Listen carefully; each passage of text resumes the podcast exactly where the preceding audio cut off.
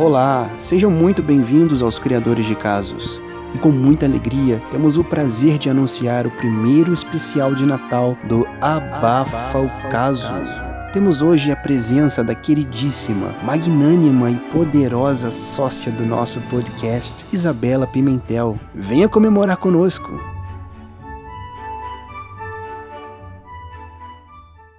Isabela, nós chegamos no fim do ano, não sei como. Sobrevivemos, né?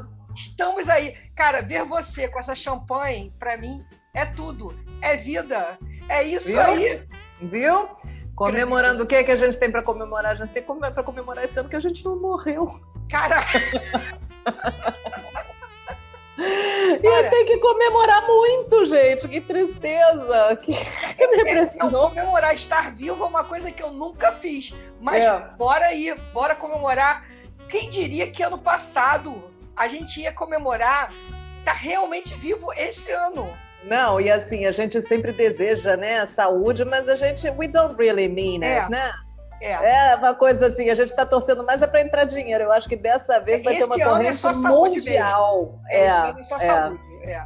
É, porque tá todo mundo falando dessa vacina como se fosse, né, a cura completa, mas olha, ninguém se tocou ainda que primeiro, criança não vai ser vacinada, segundo, quem tá no final da lista de espera, como é o meu caso, vai ter que esperar pelo menos um ano. No teu caso, É, porque eu não tenho comorbidade, eu não sou idosa, eu não é. sou profissional de educação de linha de frente de saúde, não sou porra nenhuma, né, cara? Ah, Fiquei lá com cromossomo- 120 é. milhões. Eu e Cromossomo 120 heavy milhões de né? brasileiros. Meu cromossomo heavy metal também, né? Que eu acho que pra mim vai ser só uma gripezinha. exatamente. Não, você Esperamos. não foi vacinada nunca, cara. Porque você é muito heavy metal. Você corre, cara. Você é muito forte, cara. Então, para pessoas atletas que nem você, essa gripezinha não pega. Ah, pega, pega todo mundo, gente. Ah, tenho- é muito democrática ela. Ela é democrática. Ela pega, muito ela pega de democrática. A a Z, né? É pa- passa rodo. É rodozeira. rodo. Não tem, não tem essa, não. Mas pessoas prevenidas que nem eu e você, que trancamos as nossas mães, Ah, jogamos a chave fora, ah sim. Ah, que a gente nem vai contar que saiu a vacina. Pra quê? Pra quê? Pra quê? Tá tão bem, tá quietinha. Mas melhor do que, melhor do que trancar mãe é trancar filho adolescente. Realmente, O verdade. Rodrigo está passando os 15 anos de idade dele enfiado em casa. Olha só. Cá, ele, sabe. recebeu aquela fake, ele recebeu aquela fake news que eu mandei que o corona pega adolescente e deixa brocha? Não. Recebeu aquela que ele só pode sair de Será que com pegou? Será que é por isso que ele tá tão assim, tão É, eu mandei pro recluso? meu sobrinho e mandei pro, pro teu filho. Meu sobrinho falou que não vai sair mais de casa, que ele só vai no computador. Graças Gente, a mas pra eles, pra eles nem é muito esforço, né? Vamos combinar com Playstation, com Wi-Fi também. Imagina se fosse na nossa época. Cara, Se imaginou. bem que, ó, eu com 15 anos eu era muito calma, eu era muito caseira, viu? Eu tinha minha coleção de revista Capricho, Cara, eu tinha uma televisão Uma quarto. não foi é caseira, filha. Você pode contar isso, porque pessoalmente pra mim estava com você e sei que você não era caseira. Você era eu era presa em casa Isabela. mesmo. caseira, tipo assim, de te arrastar pra casa louca, né? Perdendo o máximo de caseira que você foi na vida. Cuidando da casa dos outros. caseira você era. Sim. Tipo assim, a minha mãe falou que o, o máximo de caseira que ela viu era ligar pra sua casa pra saber de que casa eu tava, né? Porque na casa dela não tava.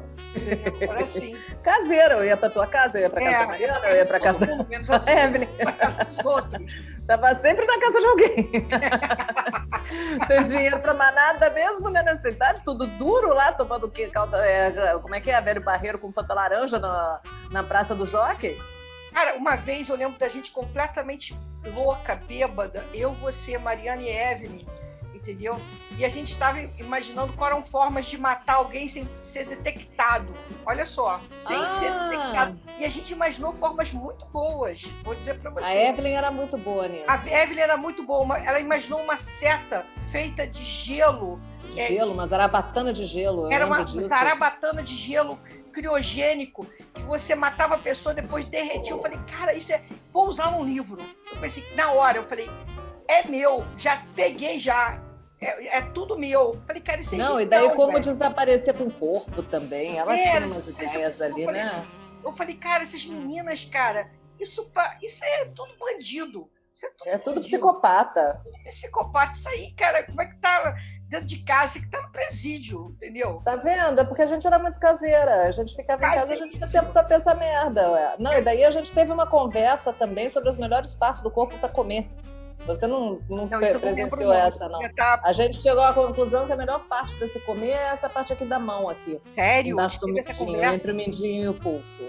É como se fosse a, aquela parte das costas ali do, do frango. Meu Deus, Isabel. Porque é só gorduchinha, não tem osso, deve ser bem gostosa mesmo. Agora você conseguiu me chocar, parabéns. Uma coisa mais espírito natalino literário, né? Só é. né, adendo aqui. Chickens, um conto de Natal, hum. né, que é um dos mais representativos do Natal. Cara, primeiro, você sabia que Dickens estava ali na nossa área ali na parada de sul de Londres? Ele era dali. Não. E, te digo mais, eu primeiro que eu estudei na escola Charles Dickens deve dizer alguma coisa, né? Porque tem na escola chamada. lá tem escola Inês de. Como é que é? Aquela da Princesa Inês aqui no Brasil também. A mulher ela morreu 300 anos antes da descoberta. A gente tem a escola William Shakespeare aqui. Cara, olha só.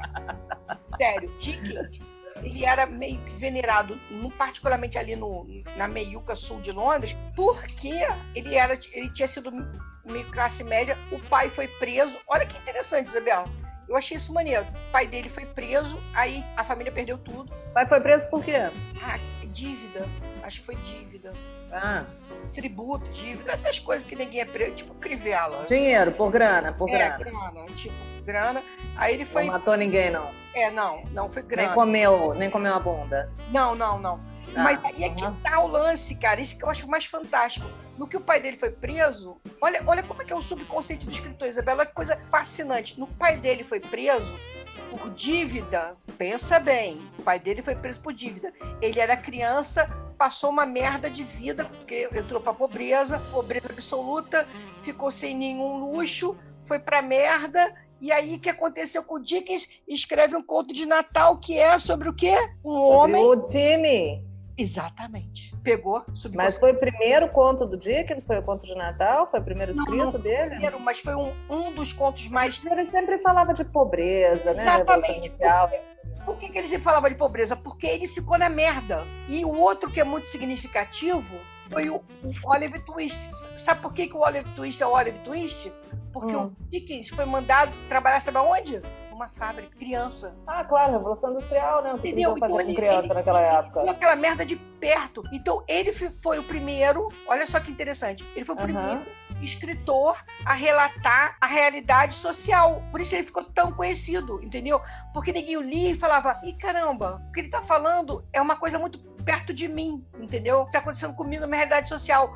E ele escrevia porque era realmente muito perto do que ele tinha vivido. Apesar dele ter vindo de uma upper class, é, eu achava que ele era alguém que estava vendo de cima, que estava vendo lá do... ele veio de cima, mas foi para baixo. mezanino da fábrica. A, hum. é, eis a questão, ele sabia escrever porque ele veio de cima, mas ele escrevia sobre as classes baixas porque ele foi pra merda, entendeu? Você sabe que eu, quando eu estava em Londres, eu fui conhecer é maneiro, uma né? cidadezinha né? de litoral super. Eu fui conhecer uma cidadezinha chamada Broadstairs, e lá eles têm um culto ao Dickens, eu não sei exatamente porquê. Será que ele veio de lá? Ou será que ele morou lá em algum momento? Eu, eu acho que ele veio do interior, sim. A família originalmente veio do interior da Inglaterra. Aí veio... Fica assim, tipo, uns 50 minutos de trem norte de Londres para cima. Acho que sim. No acho litoral. Que... Você tá certa, você tá certa. É engraçado porque isso reforça a minha teoria que, querendo ou não querendo, o escritor inconsciente escreve sobre as referências dele mesmo. E tá aí dicas que não me deixa mentir.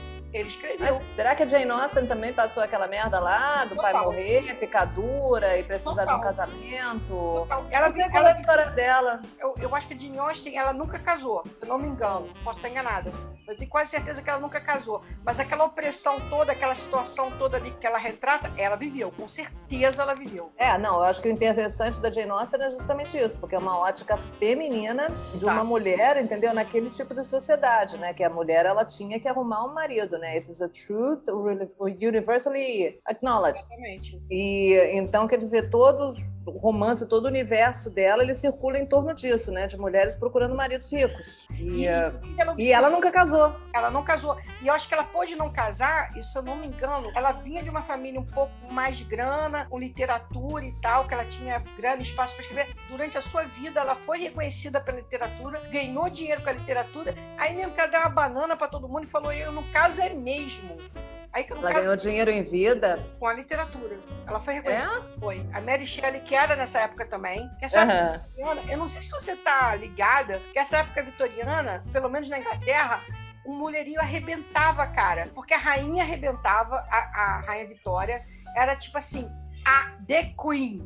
A rainha Vitória é. era visionária, ela incentivava as artes, ela incentivava a ciência, ela incentivava tudo que tinha de bom e do melhor. Até hoje, você vai para Inglaterra e você fala assim: melhor rainha, Vitória. Todo mundo fala Vitória sem pensar duas vezes. Aí você pensar em política, ninguém fala Rainha Vitória, esquece todo mundo, Rainha Vitória. E, e pra graça deles, ela viveu pra caramba, né? Ela reinou pra burro, sei lá, 80 Eu acho que a Rainha Elizabeth agora bateu ela, né? Ela bateu agora, recentemente, mas. É. Exatamente, uhum. mas, mas tipo assim, até em pouco tempo era só a Rainha Vitória que, tinha reinado pra caramba. E nesse reinado dela, ela deu muita força pro.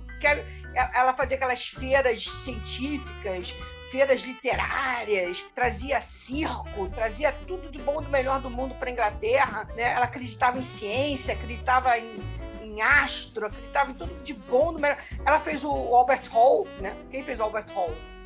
Estava dominar a porra toda, né? Pegar lá a Índia, Sri Lanka, o Ceilão. Aí o que aconteceu? A Rainha Vitória, cara, é, e nessa época da Rainha Vitória, eu não sei o que aconteceu, talvez seja essa energia, essa vibração aí, uma sequência de mulheres fantásticas também na, na literatura, Virginia Woolf, Mary Shelley, poetisas fantásticas, só que muitas delas ficaram oprimidas na sombra dos maridos que eram escritores que roubavam os trabalhos dela, que mandavam ela escrever e assinavam com o nome deles, que só foram reconhecidas depois da morte, entendeu? E Mary Shelley... Deve ter muita aí.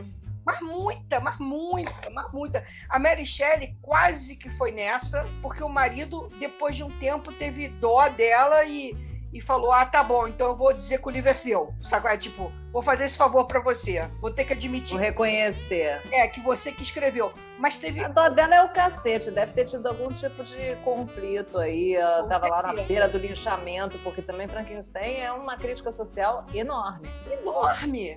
É genial o livro, é genial. Uma mulher ter pensado aquele livro, pô, absurdo, genial. E eu só fico imaginando o seguinte: a gente sabe das mulheres que que foram oprimidas e, e que foram obrigadas a, a, aceitar isso tudo.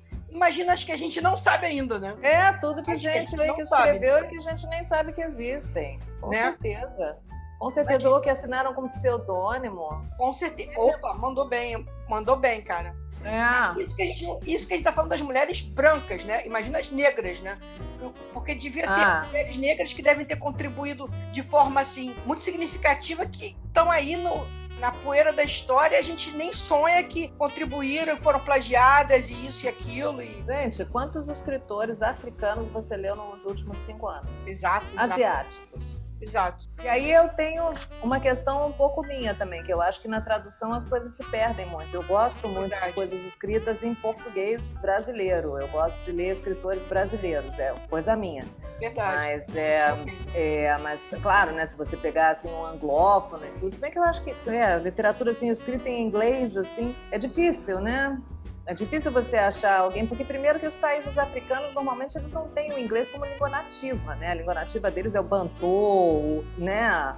O yorubá e tal, e daí eles aprendem o inglês na escola, então eles já não têm aquele domínio que você tem quando você nasceu falando aquele idioma, né? Quando você viu teu avô teu pai falando aquele idioma. Então, isso tudo, é, eu acho que influencia muito na literatura. Mas, claro, né, você consegue também. Eu li dois escritores egípcios falando um pouco né, da história egípcia, eu agora não vou me lembrar o nome deles de jeito nenhum, mas é, em inglês. Dá para sacar que você perde alguma coisa. E se você estivesse lendo em árabe, seria diferente. Com Até certeza. porque os árabes têm aquelas expressões maravilhosas, né? Você vai poder cuspir no meu, na minha sepultura mais tarde Uhum. Né? Ou é que Deus leve você e sua família, que Allah leve você e sua família para longe daqui, não sei o que. Essas coisas não dá para você traduzir. Eu tinha uma amiga que era tradutora e ela uma vez ela estava no maior conflito porque ela estava escrevendo, estava traduzindo um livro chamado Waiting to Exhale. Esqueci qual é o nome da, mas é um livro escrito por uma negra do sul dos Estados Unidos, se não me engano, sobre uma família negra. E ela era branca, brasileira, carioca. E aí tinha um, um termo ali que era assim, tipo, I'm gonna kick his black ass out of here, uma coisa dessas. E aí ela tava no maior conflito, porque ela tava assim, como é que eu posso escrever, vou tirar esse crioulo daqui, né? Então são coisas assim que daí você acaba perdendo na tradução, porque daí ela vai colocar uma coisa um pouco mais branda, porque ela não quer ser, entendeu? A racista e tal, e daí acaba que, inclusive os tradutores também, eles têm um pouco, não tô nem um pouco falando mal do trabalho dos tradutores, mas são outras referências culturais, então você acaba não pegando a essência toda, né? Não, não é, não é, não é deficiência da tradução, é na verdade a organização mental, porque o que aprendi, por exemplo, com, com o inglês, né, que é que é a língua que atualmente eu, eu domino, domino mais estrangeira, é que quando, por exemplo, o inglês, quando você inverte né? Porque o inglês trabalha de uma forma invertida ao português. Na verdade, você tem toda uma inversão de valores também, pensamentos uhum. de valores de organização mental né? Uhum. Quando você fala, quando você fala a, a frase é, Fred's home, em vez da casa do Fred, isso muda, isso muda é, é, é toda uma... Uma linha de pensamento. Entendeu? Então não é, não é uma questão de tradução, é uma questão de organização de pensamento, entendeu?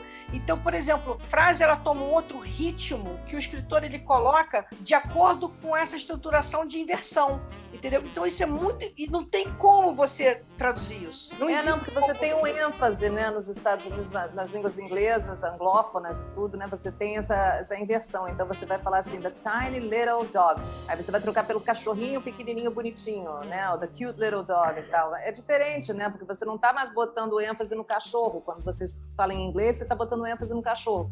Quando você fala em português, naturalmente o ênfase vai para o bonitinho, que é a última palavra da frase. Exato. Aliás, você sabe que o Orwell vai entrar no domínio público ano que vem? Opa!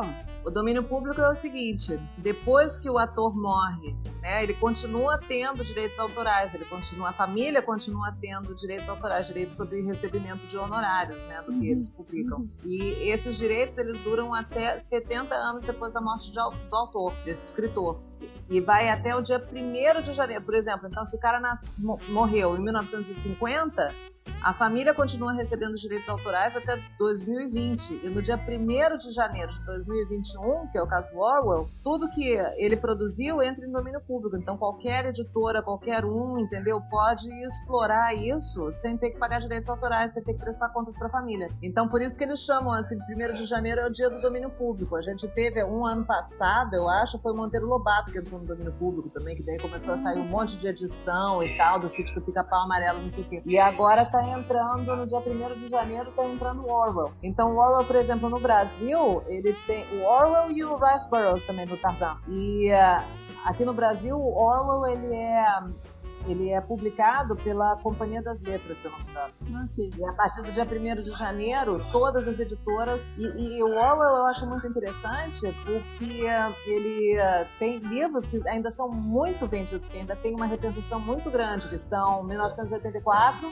e A Revolta dos Bichos, né? The Farm. Eu acho que é a Revolução dos Bichos, se eu não me lembro direito o nome. E então, no dia 1 de janeiro, ele vai, todas as editoras vão poder lançar. E aí o que, que aconteceu? A editora Globo, ela tá fazendo uma puta de uma edição comemorativa, linda e não sei o quê, ela não pode vender antes do dia 1 de janeiro, porque até dia 31 de dezembro é a Companhia das Letras aqui no Brasil que tem direito de honorário de preço de capa, de tudo. Só que ela já colocou é, em pré-venda. Ah, entendi. Na Amazon, eu entendi. acho. Então, quer dizer, ela já tá vendendo. Eu acho que isso vai dar uma treta tão bonita. Eu ia pedir pra você cantar, mas acho que vai ficar muito longo, né? Feliz Navidad, Feliz Navidad, Feliz Navidad, um próspero ano e felicidade. Uhul! Um Feliz Natal, um Feliz Natal. Entrou Simone. Um Feliz Natal e um ano novo de felicidade. Eu não sei como é que é a parte de português. Valeu, querida. Valeu. Olha só, Bela, obrigada mesmo. E agora obrigada só para garantir, qual vai ser o nível de macumba pra gente garantir que próximo ano vai dar tudo certo? Fala pra gente. Um vai ser regido por Oxóssi. Maravilha. Maravilhoso. Ó, muita canela no ano novo. É isso aí. De canela, jogar canela pra cima. Canela é muito bom. Tô anotando. Banho de louro também. Pega sete folhas de louro, ferve Tá. um litro de água e depois do banho, depois de você tomar um banho normal, assim, você joga essa água, é, protege a cabeça, né? Do, corpo- do pescoço pra baixo. E depois você pode jogar fora a folha de louro de qualquer jeito, não tem muito problema não.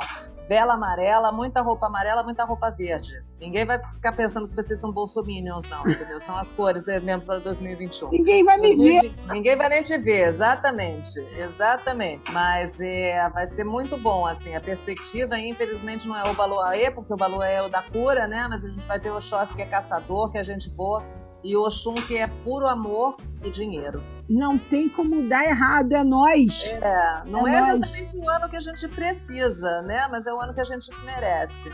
É verdade que a gente tá entrando na, na era de aquário? Tô entendendo esse negócio, eu achava que a gente tinha entrado em 2000. Eu também achei, mas tudo bem. Agora estão falando de conjunção. Eu não entendi essa história, não, cara. Tá bom. É, ah, porque agora é a hora.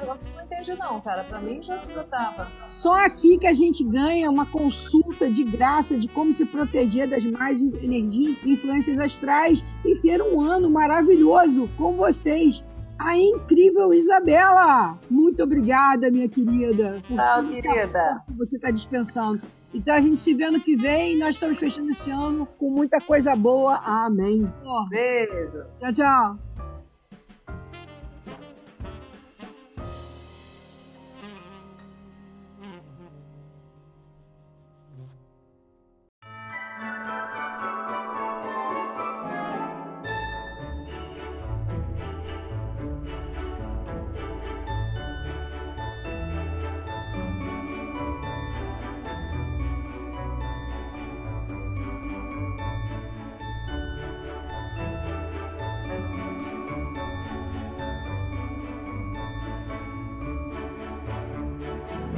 Você acabou de ouvir a mais um episódio de Abafa o Caso.